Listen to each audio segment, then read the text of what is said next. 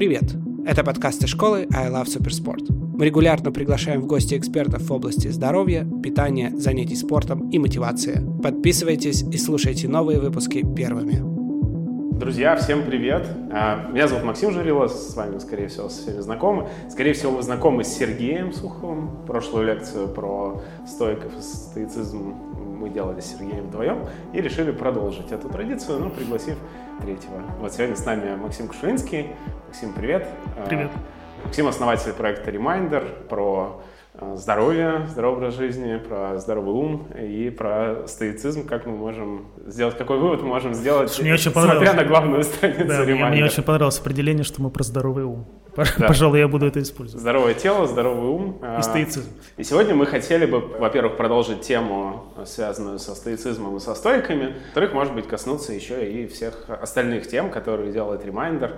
Сергей, тебе как э, основному двигателю нашего стоического кружка, да, я готов передать пас для того, чтобы ты начал это интервью. Да, Максим, спасибо. Ну, я, мне кажется, что вообще все должно всегда начинаться с того, что уточняются определения, да, потому что иначе получается так, что люди делают вид, что понимают друг друга, а потом выясняется, что они совершенно разные имели в виду. Вопрос очень простой, очень простой. Что такое стоицизм? Что такое стоицизм? В чем суть стоицизма, может быть, лично для вас? Э, я не про академическое определение спрашиваю, да, а вот что это философия, что это школа, что она для вас? Тут надо сказать, что перед эфиром я попросил Сергея не задавать мне этот вопрос, потому что...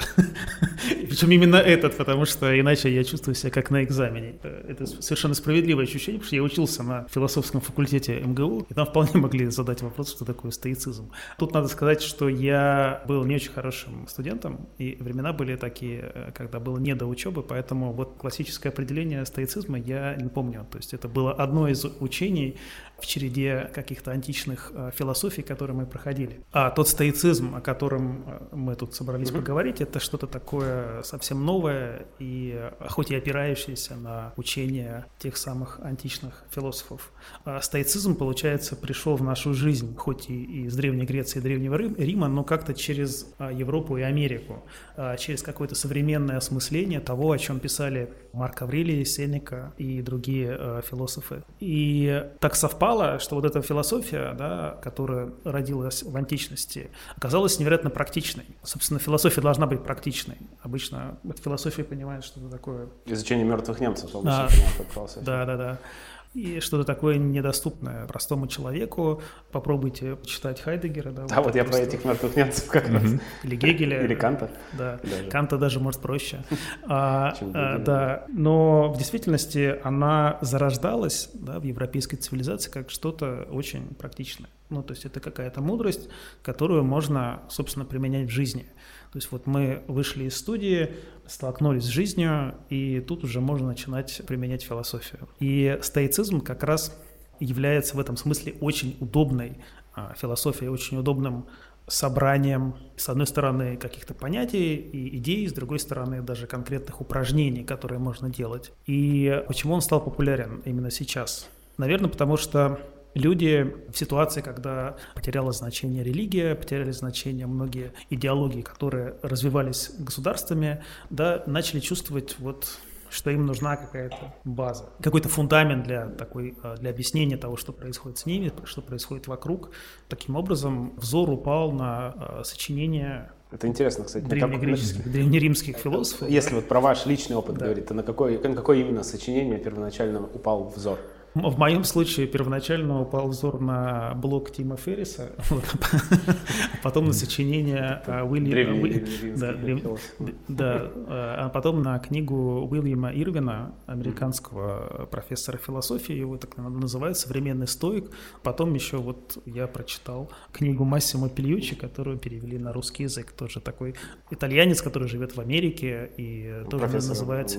Тоже профессор, да. И, то есть мой интерес к стоицизму, мое понимание стоицизма, оно пришло через этих людей. А потом вы как-то пошли к первоисточникам или, а, или это не обязательно в данном случае? Это хороший вопрос. А, я пытался почитать первоисточники, но понял, что это, что это можно не делать, в принципе. Я доверяю и Ирвину, и Пельючи, я понимаю, что они не перевирают первоисточники. Это как раз тот случай, когда Знаете, как в музыке, вот как бы можно слушать какую-то оригинальную версию, а можно слушать интерпретацию. И иногда интерпретация лучше, она тебе больше нравится. И поэтому, а, если вы интересуетесь или решили заинтересоваться стоицизмом, то совершенно не обязательно читать переводы древнегреческих, древнеримских философов. А, можно начать как раз а, с Ирвина или Пельючи. И мне кажется, что они хороши тем, что вот эти мысли, идеи, которым 2000 лет, больше 2000 лет, они доносят современным языком и объясняют на современных примерах. То есть вот без там рабов, глиняных чаш угу. и прочих э, непонятных нам э, вещей, а через то, с чем мы сталкиваемся в повседневной жизни.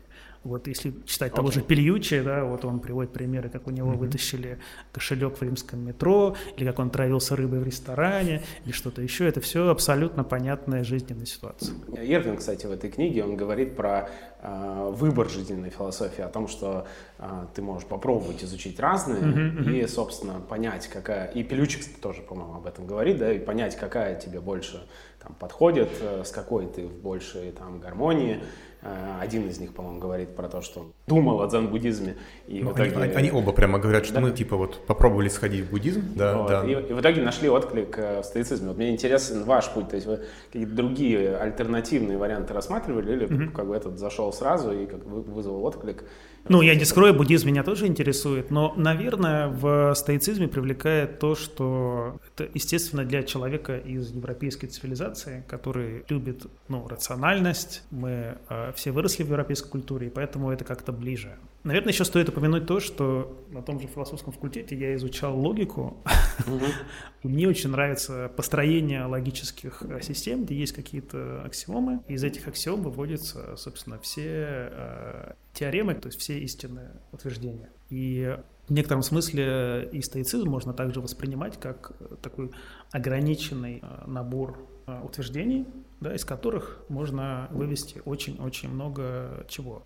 Давай, может быть, мы как раз уже к этому к сути этих да. Да, утверждений именно от Максима Кашулинского, то есть э, не в смысле рассказа о стоицизме да. как лекции, а в смысле рассказа о ваших там личных каких-то угу, принципах и э, открытиях в этой сфере, которые вы используете каждый день, через день, или считаете классными для жизни? Ну, я, наверное, упомяну три базовые вещи. А, первая, она а, связана с добродетелью.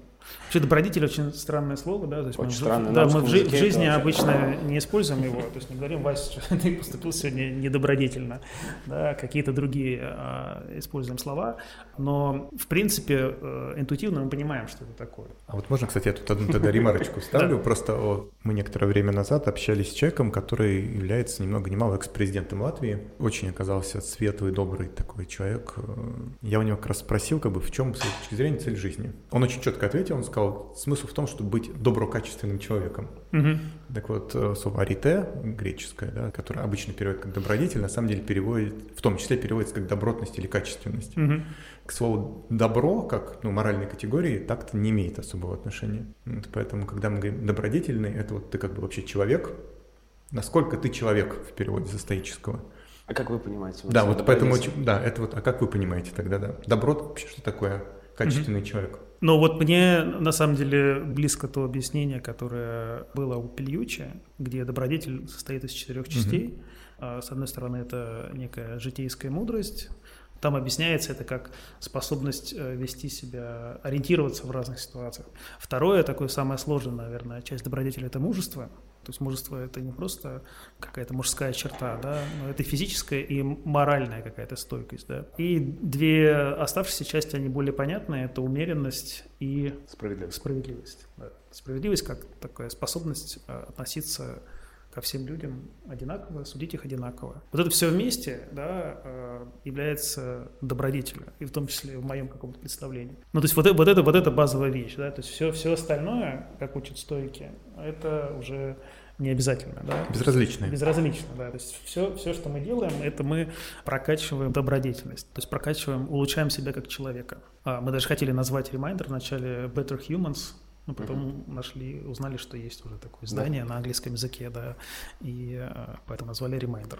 Напоминание про то, что можно все сделать лучше. Как вы считаете, вот в этих четырех добродетелях стоических как бы любви там не нужно? Ну, то есть, в смысле, вам ее там не хватает, или вы нейтрально относитесь к ее отсутствию там, mm-hmm. или вот для вас лично это что-то важное, попадающее в стоическую идею или находящееся за рамками? Я думаю, что она входит в какую-то одну из этих ценностей. Когда стойки говорят, что ребенок смертен, когда вы его целуете, они же хотят, чтобы вы в этот момент почувствовали больше любви, и в этом смысле они предполагают, что любовь, она в любом случае присутствует в нашей жизни. Безусловно, они относятся к ней как к э, предпочтительному качеству. То есть это не, не путь через любовь, да, uh-huh. это скорее путь к любви. Окей, то есть это такой первый. Да, да, да, это пер, первый. Это первое, ну это какая-то основа, да, mm-hmm. как бы такой камень, на котором все все строится. Две вторые вещи, они более понятные. Это пресловутая дихотомия контроля умение... Ну, наверное, тоже стоит пояснить, потому что не факт, что все да, сегодняшние да. зрители... Ну, то есть это умение, умение э, э, видеть вещи, явления, на которые мы можем повлиять, э, на которые мы повлиять не можем, и, собственно, настраивать себя так, что не беспокоиться очень сильно по поводу вещей, на которые мы повлиять не можем. Э, хороший пример давала пандемия. Мы не можем повлиять на то, с какой скоростью распространяется вирус, мы не можем повлиять на его какие-то физические и биологические а, свойства, но мы можем повлиять на, на нашу безопасность каким-то образом, да, то есть средствами гигиены, социальной э, дистанции, мы можем позаботиться о родственниках, такое четкое разделение, на что, о чем стоит беспокоиться и о чем беспокоиться не стоит. И вторая вещь, помимо дихотомии контроля — это скорее уже даже какое-то упражнение. Ну, это не упражнение, а вещь, э, такое напоминание, что все, э, в общем, конечно, смертно и э, временно, временно и поэтому никогда не стоит слишком полагаться и отдаваться чему-то. Всегда стоит напоминать себе, что вот эти ощущения, они могут закончиться. Здесь очень важно отметить, что такое напоминание не превращает меня в пессимиста, Наоборот, я становлюсь еще больше оптимистом, потому что я вижу, что пока ничего не заканчивается. И, и это дополнительно как-то радует. Про смертность, конечность. Вот вы очень интересную штуку сказали, да, что это не превращает человека в пессимиста. А почему? Ну, как раз за счет того, что это упражнение все-таки э, ментальное, и Цель его в том, чтобы получать еще больше удовольствия, не обязательно буквально, но видеть ту жизнь, которая у тебя есть, еще в больших красках. Ну, то есть, если ты понимаешь, что близкий человек смертен, то каждый раз, когда с ним общаешься, ты можешь получать от этого общения еще больше удовольствия, ценности, теплоты.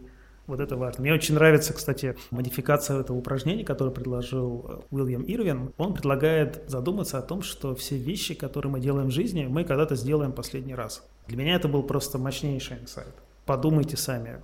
Есть какие-то вещи, которые мы уже точно не будем делать, скорее всего. Например, э, звонить э, с дискового телефона или там в определенном возрасте человек уже никогда не поддержит своего собственного новорожденного ребенка. Таких вещей очень много.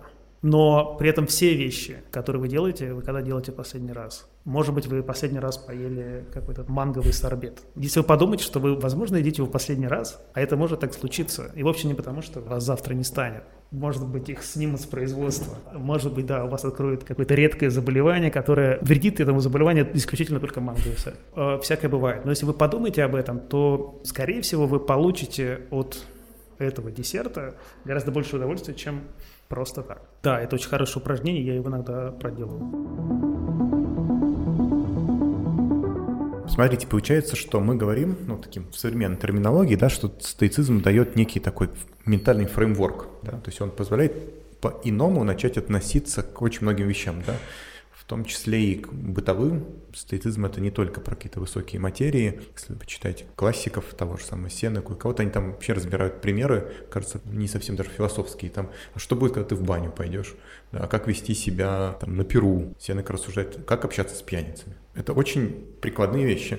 А вот скажите, да, ведь чтобы они срабатывали, нужно довольно сильно свою систему ценностей перестроить. Вот как получилось так, что она у вас перестроилась? Ну, либо она уже такая была. И либо она, может быть, просто совпала. Да. А, я думаю, что она как-то органично совпала. То есть у меня не было каких-то других ценностей, которые мне пришлось корежить, чтобы подстроиться по стоицизму. Я это почитал и понял, это примерно то, что я и делаю. Тут способ мыслить, который, в общем, мне свойственен. И давай-ка я буду просто чуть более внимательно за этим следить, может быть, э, делать какие-то упражнения, еще что-то почитаю. И вот я уже следую этим правилам правилам. Я уже, я уже в секте. Интересно ваше окружение. То есть видели ли вы людей, которые ну, у которых этот матч не случается, или, или это... Ой, это э, довольно много людей э, отсекают саму идею почитать про стоицизм, тем более книгу прочитать целую про стоицизм, э, сплошь и рядом. Я как начинающий стоик не настаиваю. То есть эта история не для всех? Мне кажется, что она для всех. То есть в, в этом есть парадокс. То есть эта история, стоицизм, она в принципе универсальна. И в этом ее прелесть. Она универсальна, то есть она вне времени, она хорошо работала и в античности, она хорошо работает сейчас. Она универсальна, потому что применима к абсолютно любой ситуации. От каких-то государственных решений до вот такой бытовой истории, как себя вести с пьяницей, я, кстати, не знаю, и как, да, и что, что можно сделать, чтобы получить больше удовольствия от десерта. Но не придумана какая-то правильная маркетинговая стратегия, чтобы объяснить, что это такое, чтобы зацепило достаточное количество людей. Безусловно, есть какое-то отторжение, неприязнь, что ли. А, кто-то может подумать, что это какая-то философия сложная, кто-то может подумать, что это а какая-то религия, идеология даже, да, потому что на конце есть э, суффикс «изм», может кого-то отталкивать. Ну, то есть, по-вашему, э, нет людей, у которых как бы фундаментально могут быть э, какие-то базово инсталлированные ценности, несовместимые с там, добродетелями, которые вы перечислили? Нет, они, безусловно, есть. Я даже подумал сейчас, что если бы таких людей не было, то, может быть, стоицизм был бы не нужен. Все бы поступали... То есть, если бы как-то был прошит стоицизм так, нейробиологически, да, все было бы иначе. Безусловно, Безусловно, есть люди, которые в принципе не готовы это принять. Но для большинства обычных людей, ни злодеев, ни тиранов, ни психически здоровых, это была бы полезная, интересная даже практика. А вот очень часто возражают, да, что ну, вот стоицизм это про людей, ну таких, знаете, живущих от ума. Да? Mm-hmm. Ну, потому что это сильный акцент на рациональность, да. Основной механизм, который используют стойки, да, это разум, mm-hmm. а не, скажем, там чувства или там еще что-то. Как, с вашей точки зрения, это какие-то противоположные истории, то есть, условно, жить разумом или жить там чувствами и эмоциями, или можно как-то совместить в человеке, да, что он как бы и стоик, потому что mm-hmm. на самом деле стоицизм, я уж открою немножко карту, легко совмещает. Нет там такого, что стойки такие безэмоциональные ребята. Но вот с вашей точки зрения, все-таки как совмещается вот этот рационализм и логичность, да, и с другой стороны, как бы это назвать, потоковость, э, жизнь в велению сердца, прям противоположные вектора или они могут быть совмещены? Зайду издалека. Мне кажется, что вообще само вот это разделение на рациональность и эмоциональность, оно, ну, это какая-то часть нашей культуры, да, и есть другие культуры, где такого разделения нет. То есть есть э, какие-то народы, э, кажется, в Индонезии, которые, в принципе, не разделяют э, мысли и чувства. То есть у них нет такого в языке. То есть это все э, какое-то одно проявление сознания. И с этой точки зрения каждый человек, он в какой-то момент может быть более рациональным, в какой-то момент более эмоциональным, поэтому я не вижу противоречия. То есть э, можно отдаться эмоциям, а потом включить ум и применить какое-то стоическое правило или упражнение. Это абсолютно нормально. Опять же, когда мы говорим про ту же самую негативную визуализацию, то есть когда мы представляем, что мы что-то делаем в последний раз, мы для чего это делаем? Для того, чтобы получить больше удовольствия, теплоты, и это чистая эмоция. Тогда такой вопрос, а, ну, стоицизм в принципе называют, да, философией трудных времен. Как только человечеству становится жить непросто, вот, ну, это, Да, это такой тоже философский вопрос. Можно сказать, что всегда непросто. Всегда по-разному непросто. Всегда, всегда по-разному, но непросто, да. Но все равно, вот, вот если посмотреть, у стоицизма же много там, да, этапов, э, и в древние времена, и в Европе он возрождался. В общем, как только становится трудно, так как-то к нему обращаются, потому что это реально поддерживающая очень mm-hmm. история. А вот с вашей точки зрения, да, вот, ну, прям такой прагматичный вопрос, чем может быть полезен стоицизм, давайте возьмем условно менеджеру, работающему сейчас в какой-то большой компании или в небольшой компании, в общем, современному жителю города. Вот он, у него огромный-огромный выбор того, чем можно себя занять с точки зрения там саморазвития и так далее. Вот что стоицизм может дать такому человеку? Я бы не выделял менеджера как в какую-то отдельную категорию в данном случае. Менеджер, он отличается от не менеджера, ну, отличается какими-то вещами, да, но в любом случае любой человек, он вынужден, или даже не вынужден, просто в течение жизни он принимает огромное количество решений. Это бывают большие решения, выбрать стоицизм или, или буддизм, или там, поступить на медицинский, или все-таки на юридический. Вот, это такие там, серьезные решения, в том числе решения, а, с кем вступить в отношения, с кем разорвать отношения. Такие решения приходится принимать. Но есть решения более обыденные, но в то же время они как бы складываются в какую-то вот жизнь. А решение, что надеть, а, на чем ехать сюда, как ни странно, ко всем этим решениям можно применить какой-то анализ, понять, почему ты так делаешь, зачем правильно ты делаешь или нет. И если говорить, ну вот если на вас вопрос отвечать про менеджера, что ему может дать э, или ей стоицизм, наверное, какую-то ясность ума, наверное, четкое понимание целей, для чего он менеджер, чему он менеджер и контроль решений, то есть более качественное принятие решений, на самом деле еще и душевное спокойствие. То есть это очень важная вещь. Она особенно важна вот сейчас, когда мы все такие многозадачные, и одновременно приходится решать кучу разных вещей. И мне кажется, стоицизм может в этом как-то помочь. Не только стоицизм, да, может быть, еще и какие-то другие практики осознанности, но э, без этого, кажется, очень тяжело. Тогда такой вопрос, что лично вам дал? Было-стало? Хороший вопрос, да. Во-первых, возможность э, чуть э, больше получать э, радости от жизни. То есть это вот тот пример, который я приводил с негативной визуализацией. Он встречается теперь в моей жизни, то есть я его использую достаточно часто. Шел по улице, и у нас там рядом с домом такая стена, отделяющая школу. Я всегда мимо нее проходил, не замечая, не глядя на нее. А сегодня я посмотрел и видел, что на ней растет зеленый мох очень резкий контраст, потому что нет ничего зеленого на улице, все деревья давно сбросили листья, лежит снег, зима, но мох остается зеленым.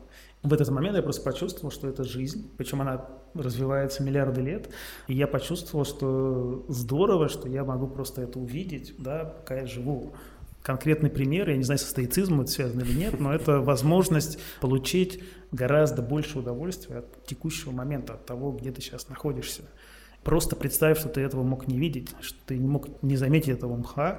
А, вот это, наверное, первая такая вещь, получать больше, то есть более ярко чувствовать жизнь. В том числе иногда более ярко чувствовать удовольствие, теплоту от общения с людьми. А вторая вещь – это как относиться к всякого рода стрессу и невзгодам. Uh-huh. Мы, кстати, не говорили про это, но это тоже прекрасный был совет от Уильяма Ирвина «Проделки стоических богов». Uh-huh. Ну, это такая вообще, мне кажется, его конструкция, очень современная, никакого отношения не имеющая к религии, потому что эти боги — это такие вымышленные существа, но вы все равно можете себе представлять, что они где-то есть, и у них основное занятие, но у них нет Netflix, ничего, то есть они просто сидят, смотрят на... Они на Олимпе сидят. Да, сидят где-то там на небе и просто вот э, так вот немножко прикалываются над людьми.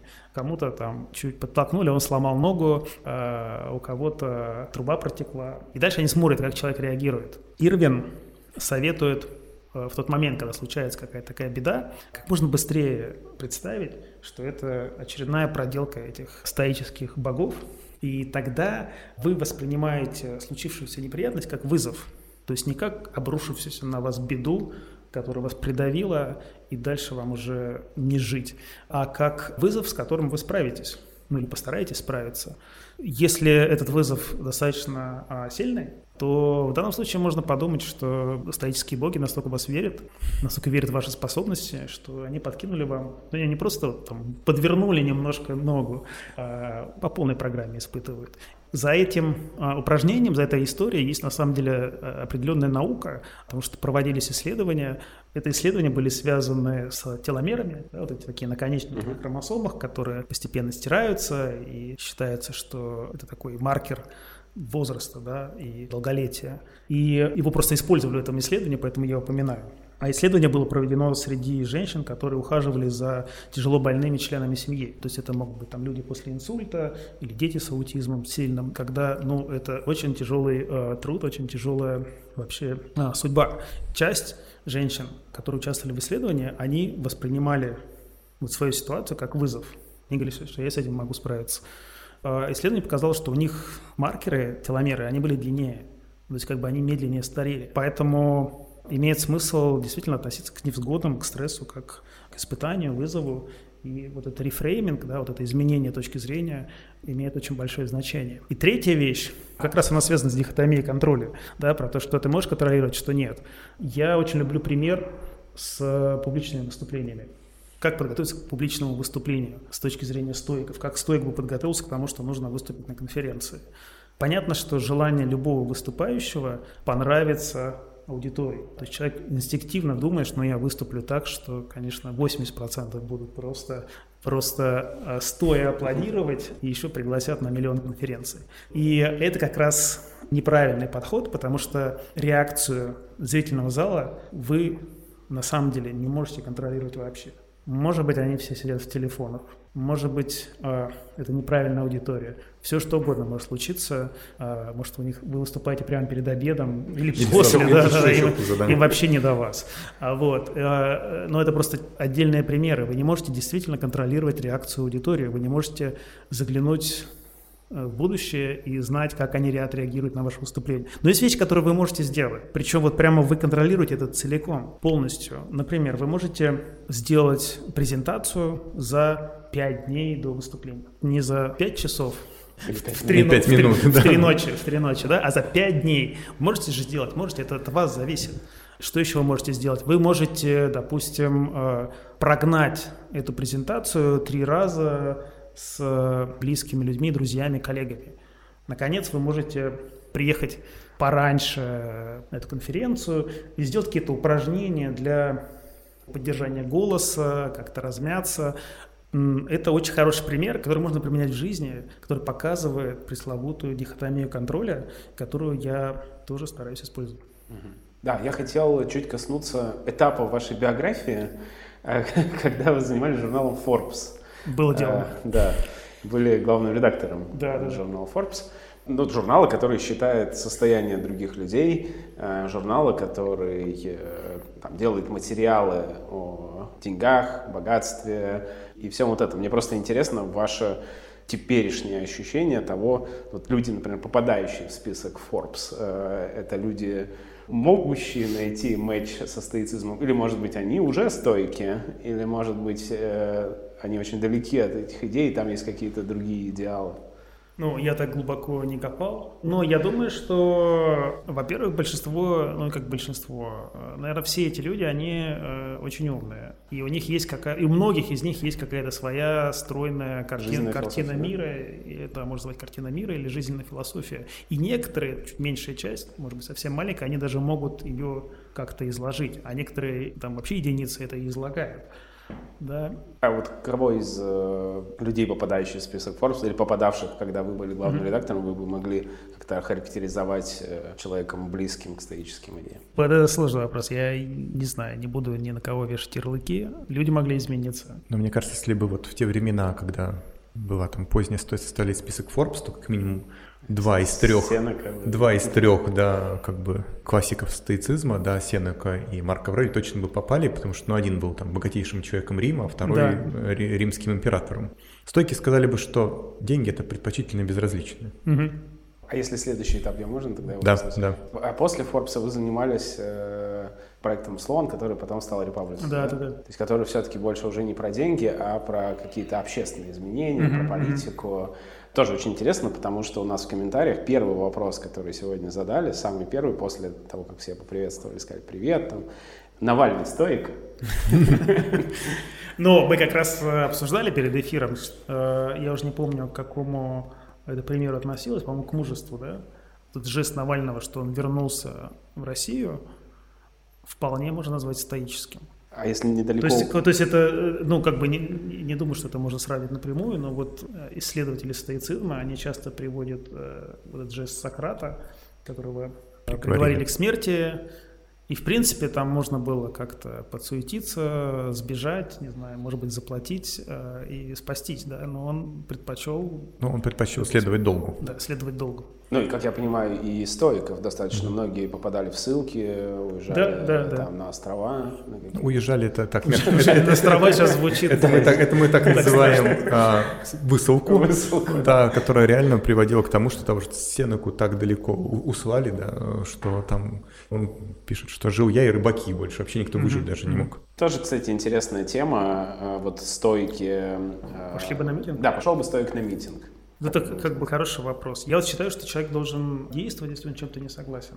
Ну, то есть мало просто сидеть на кухне и говорить, я не согласен. А меня уже начинает в какой-то момент бесить, что люди так делают. Потому что мне кажется, что если ты с чем-то не согласен, то ты должен сделать какой-то следующий шаг. Хотя бы маленький, да, но то, что ты можешь сделать. А, я не знаю, правильный ли шаг ходить на митинг, да, но что-то все равно нужно делать. Иначе вот это несогласие оно ну, как бы бессмысленно.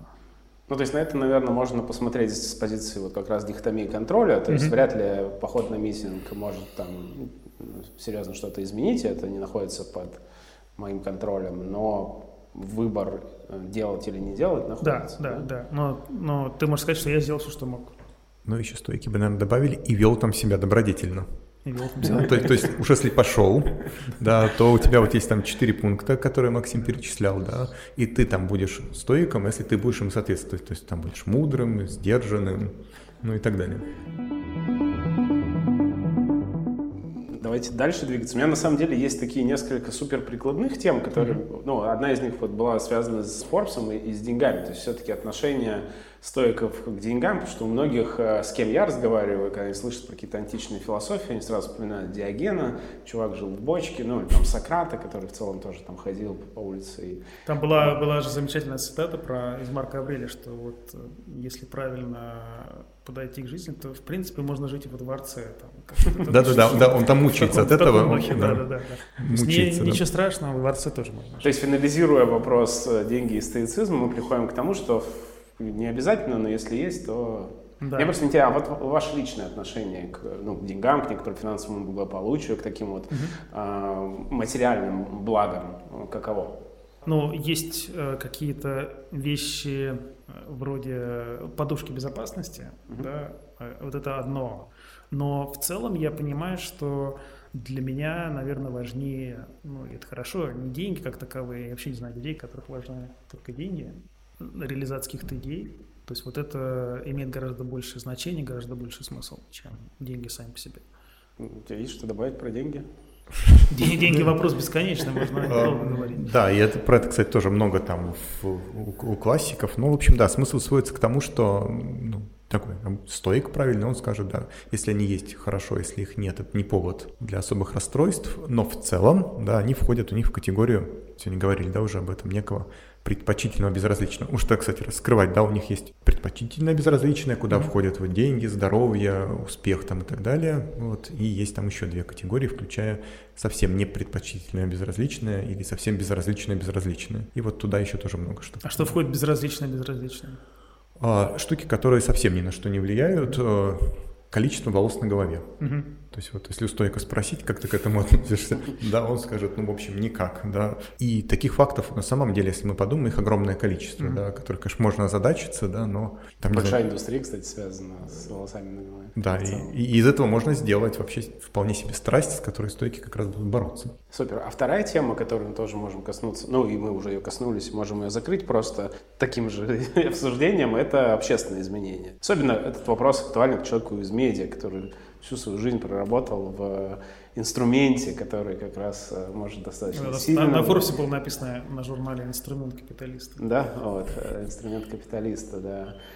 Ну, это, кстати, хороший вопрос. Мне как раз моя профессия помогает. Ну, то есть я хотел бы, чтобы общество развивалось, чтобы наша политическая система была более современной, более эффективной, и как раз себе отвечаю на вопрос, а как я на это могу повлиять, до какой-то степени влияю тем, что работаю в медиа и занимаюсь в какой-то мере просвещением. Ты, я думаю, как раз логично теперь про ремайдер поговорить чуть-чуть. Как появился этот проект и имеет ли он какую-то связь со стоиками? Или это все-таки параллельно А, нет, это, не, конечно, никак не связано со стойками. Просто мы делаем проект, который... Не говорил, что мы хотели его назвать Better Humans, то есть про то, как стать лучше. Очень много измерений у этого лучше. Тут есть и здоровье, и то, что связано с сознанием, да, как лучше принимать решения, как меньше тревожиться. И еще есть э, вот какой-то следующий уровень, то, что мы называем картина мира.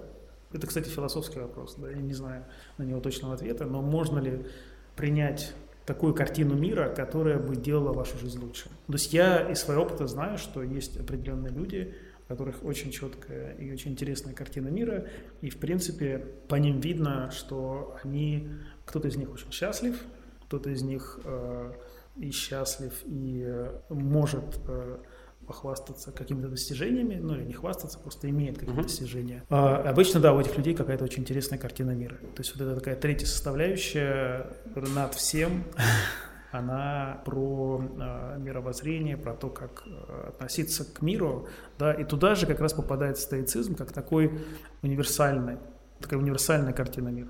То есть она может иметь какие-то модификации, но есть ощущение, что э, стоицизм как раз очень универсальный. То есть ты можешь его принять как картину мира, все уже готово, тебе не нужно ломать голову, а, учиться пять лет в университете, потом, не знаю, общаться с мудрецами, и потом уже там сформировать какую-то картину мира.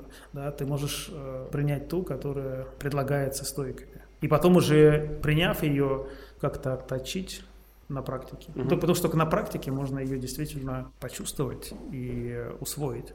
Делать какие-то упражнения, они, слава богу, ментальные, то есть не нужно а, бёрпи делать сто раз. Вот. Это гораздо про это мы тоже еще не было. Сейчас про это поговорим. Это, да. это, это гораздо легче uh в некотором смысле. А, да, вот так вот практикуясь. Это вообще, наверное, очень важная тема, да, про, про ментальные практики. Да. Ментальные практики, упражнения, которые нужны для того, чтобы развиваться духовно, ментально, развивать свою картину мира, нет э, в культуре ну, в такого понимания, что это некая обязательная вещь. То есть в школе, из школы, с детства мы знаем, что нужно делать физические упражнения, нужно делать зарядку. Но вот э, что касается ментальных практик, то здесь есть какой-то провал. Обычный человек не очень об этом заботится. И мне кажется, как раз очень стоическая мысль, что заботиться об этом нужно, так же, как заботиться, и, может быть, даже больше нужно об этом заботиться, чем заботиться о теле. Потому что, кстати, здоровье угу. попадает в какую категорию оно попадает? В ту же самую, что и, что и деньги. Там, да? там, там да, на самом деле все очень, там, там да. на самом деле все очень просто. Есть добродетель, она вот э, такая истинная э, цель. Есть складочки на рубашке и прочие вещи, угу. э, которые вот сложно из головы придумать, что еще там может быть не нужно. И есть вот все, что на самом деле нам хочется, но э, по сути это не обязательно, да. Угу. И здоровье, деньги и прочее. Тут, кстати, вот сейчас вспомнил вспомнил, э, у того же Пельючи есть замечательный пример, он с экономикой проводит э, аналогию. Э, есть экономическая теория, в которой как бы, объекты разделяются на разные категории. Ты можешь обмениваться, то есть эти объекты имеют ценность, но обмен может происходить только внутри категории. Ты не можешь из категории А объект обменять на категорию Б. И Пельючи приводит пример с Ламборгини и дочкой. То есть ты можешь очень хотеть Ламборгини, но ты не продашь свою дочь для того, чтобы получить эту машину. Потому что дочь, она относится к другой категории. Точно так же к разным категориям относятся добродетель и деньги или здоровье с точки зрения стоиков. То есть э, нельзя добродетель обменять на богатство или здоровье. То есть добродетель, она первична. Это достаточно интересно, потому что э, на ремайндере вы очень много внимания уделяете здоровью, здоровому образу жизни, mm-hmm. там, активности. При этом, ну, в целом, например, если исходить из исторической философии... Она все-таки предпочтительная. Да, да, да. Вопрос про то, что ну, мы с Сергеем не обнаружили особо у стойков, ну или, по крайней мере, дошедших до нас каких-то физических практик. Ну вот интересно, что вы да, по этому поводу думаете, вот на стыке физической активности, тела и стоицизма. Ну, я должен сказать, что я не изучал изучал так э, внимательно стойков, то есть я не знаю. Но могу предположить, что они не давали список упражнений для того, чтобы они, они...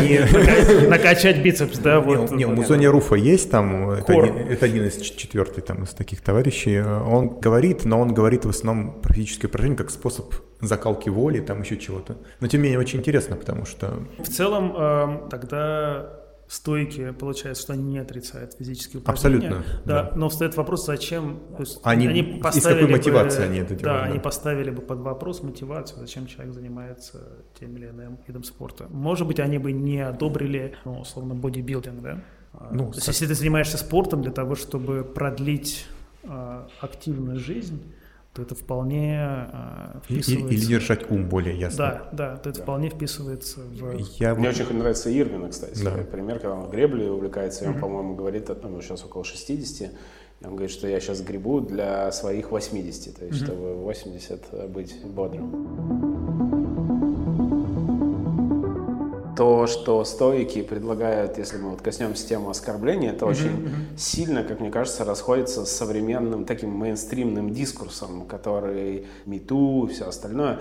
А, то есть это же смещает ответственность на как бы вовне, и как только кто-то, как э, Джон Роулинг, там, например, вдруг начинает э, случайно там касаться mm-hmm. и говорит, что, может быть, от тебя тоже что-то зависит, то это вызывает огромную негативную реакцию в современном да, обществе. Да, так, так глубоко я не копал. Ну, мы же видим сейчас это, ну, то есть э, там буллинг э, в школах, да, допустим, против которого там все борются. То есть стоик, наверное, как по-другому бы относился к оскорблениям со стороны одноклассников или нет? Хороший вопрос. Я не думаю, что стоик стал бы проходить мимо этого. Ну, то есть, если бы у него была возможность повлиять на э, ситуацию, которая привела бы к снижению буллинга да, в школе. Ну, то есть, есть, например, благотворительные фонды, которые именно с этим пытаются бороться, давая какие-то э, образовательные программы для преподавателей, общаясь с детьми. То есть я думаю, что Стоик все-таки бы эту инициативу поддержал. Мне кажется, он бы работал системно против этого. Он бы работал с, условно больше с жертвой или больше с э, вот, нападающим? Я думаю, что он работал бы больше с самой системой, которая вот как бы жизнь устроена так, что Э, этот буллинг есть, да, и я думаю, он старался бы, если у него есть такая возможность, снижать количество вот этого буллинга в жизни. Я не конкретную ситуацию сейчас беру. А ты что Это, кстати, вообще интересный вопрос, э, насколько применим вот такой стоический подход в отношении детей. Может ли ребенок быть стоиком? С 14 лет. А, все уже известно. У них прямо написано, да, что вот только начиная с 14... Только с 14 лет можно... Начиная с 14 лет, да, они считают, что начиная с 14 лет э, разум человека способен отвечать за все его поступки. Видите, насколько современная э, философия стоиков, они, в общем, продумали абсолютно все. Неоднократно же отмечалось, что очень многие современные психологические направления, позитивной психологии, когнитивно-поведенческой терапии, она, собственно, берет свои истоки из стоицизма, то есть стойки были прекрасными психологами, они во многом использовали те же самые инструменты, которые может, упражнения, которые может попросить сделать или которые вы вместе делаете с э, психотерапевтом, если это когнитивно-поведенческая терапия, да. Ну, та же самая логотерапия, да. да, Виктора Франкла, он же прям говорит о том, что он позаимствовал огромное количество подходов, и mm-hmm, позволили mm-hmm. ему самому лично выжить там в условиях ну, да, концлагеря. Да, да. Но, собственно, вот это разделение на то, что происходит, то, как мы оцениваем происходящее, это такая базовая вещь когнитивная поведенческая uh-huh. терапии, она тоже вполне себе стоическая. Ну, то есть, если нас какое-то событие а, зацепило, да, у нас возникла негативная эмоция, негативная реакция на него, то вот здесь как раз стоит разобраться, что повлияло само событие или какое-то наше убеждение в отношении а, этого события. То есть я сейчас рассказываю... Стоицизм. я сейчас рассказываю подход э, когнитивно-поведенческой терапии, но звучит так, как будто, да, это предложил. А он это и предложил. Он у, у, у него прямо так и написано да? у Эпиктета, да, что да. наши расстраивают не сами вещи, а наше мнение о них. Да, да, да. Люди смотрели вглубь сознание очень здорово. Мне в этом смысле нравится, есть такой философ э, Ален де Батон, он э, написал очень много книг, и еще у него есть проект, который называется The School of Life, как раз про отношение к жизни. В одном из интервью он сказал, что люди очень часто путают житейскую мудрость и науку. Ну, то есть мы знаем, что для того, чтобы запустить ракету, нужно очень много знаний. То есть древние греки не могли запустить э, ракету или добраться до Луны. И мы перекладываем вот эту сложность которая есть э, в современных технологиях, в науке, на науку о себе, да, о человеке, о поступках. Но в действительности, говорит он, возможно, вот те правила, те инсайты, которые были и 2000 лет назад, они до сих пор работают точно так же. И не нужно придумывать что-то более а, наукообразное. Ну, есть даже гипотеза, да, что мы в какой-то момент, мы как цивилизация, да, выбрали путь развития именно там технологически инструментальный mm-hmm. и по нему далеко ушли, а вот по пути саморазвития мы как раз не сильно продвинулись. Да, и в этом плане, что там две с половиной тысячи лет назад, что сейчас, там реакции психики. Ну, природа человека, да, такая же. И, конечно, а, сила стойков была в том, что они вот очень глубоко в нее заглянули и просто описали так, как могли. А мы сейчас описываем то же самое какими-то другими словами, другими примерами. Никто еще это не опроверг. То есть не было каких-то исследований при помощи функциональной там, не знаю, МРТ, который бы сказал, не, не, вот это, вот это не работает. Все работает по-прежнему. А, Максим, вам э, вот в ходе, не знаю, изучения или там практики исторических идей есть какие-то места, которые вам кажутся узкими в этой э, концепции? Или которые вам, может быть, до конца непонятны? Или вы до конца их не приняли или не согласны с ними? Ну, здесь я должен сделать оговорку, что я не, не настолько глубоко это знаю. Что ну, настолько, насколько вы знаете. То есть я, я, я вообще в этом смысле пассивный исследователь стоицизма. То есть я беру только то, что я понимаю. То есть есть вещи, которые работают, которые полезны, которые можно поменять в жизни, и я с ними стараюсь жить. Мне очень интересно поговорить не только о стоицизме с вами, а, а поэтому... Я больше ни к чему не готовился. Да, давайте подведем черту на, стоицизме. А, как вам кажется, что еще из ну, таких крутых практик э, современных или людей, э, которые эти практики предлагают, сейчас mm-hmm. есть э, вокруг нас, ну там, что лично у вас вызывает там такой огромный какой-то внутренний отклик или воодушевление по поводу того, что это там хорошая идея. Ой, очень много вещей. А, вот мы упоминали психотерапию. Многие люди относятся к ней как к какому-то а, занятию для психически больных, да. нездоровых людей. А, вот. Но в действительности было бы здорово, если бы общество изменило это представление и относилось к психотерапии просто как вот тоже разновидности такой работы с сознанием, работы с вот этим ментальным э, уровнем. Не обязательно иметь диагноз э, депрессия или там генерализированное тревожное расстройство, чтобы немножко хотя бы поработать с психотерапевтом и что-то для себя лучше прояснить.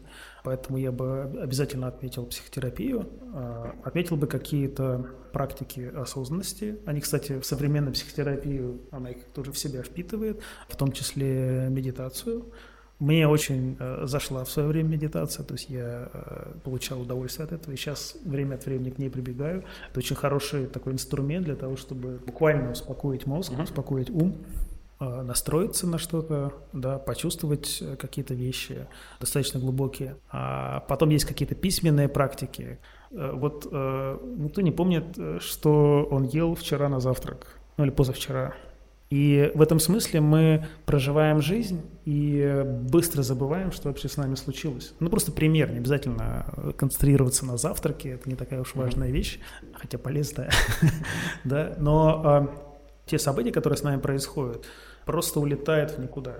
И поэтому любые письменные практики, а, вроде дневников, или благодарности за то, что там произошло с тобой в течение дня, или то, что рекомендовали стойки. стойки это э, действительно рекомендовали. Они а, чрезвычайно полезны. То есть первое, ты а, напоминаешь себе, что случилось. А, второе, ты делаешь какие-то уроки из того, что случилось, и фиксируешь на этом свое внимание. Третье, ты заново проживаешь приятные моменты. И четвертое, ты можешь поблагодарить кого-то за то, что эти моменты вообще в твоей жизни были. Я не каждый день, но делаю такую штуку. У меня в блокноте, с одной стороны, пишу пять вещей, приятных вещей или хороших вещей, которые случились со мной по работе, а с другой стороны, пять вещей, которые случились э, в жизни. Да, и это очень полезная вещь, что вспоминаешь, что действительно за день произошло очень много.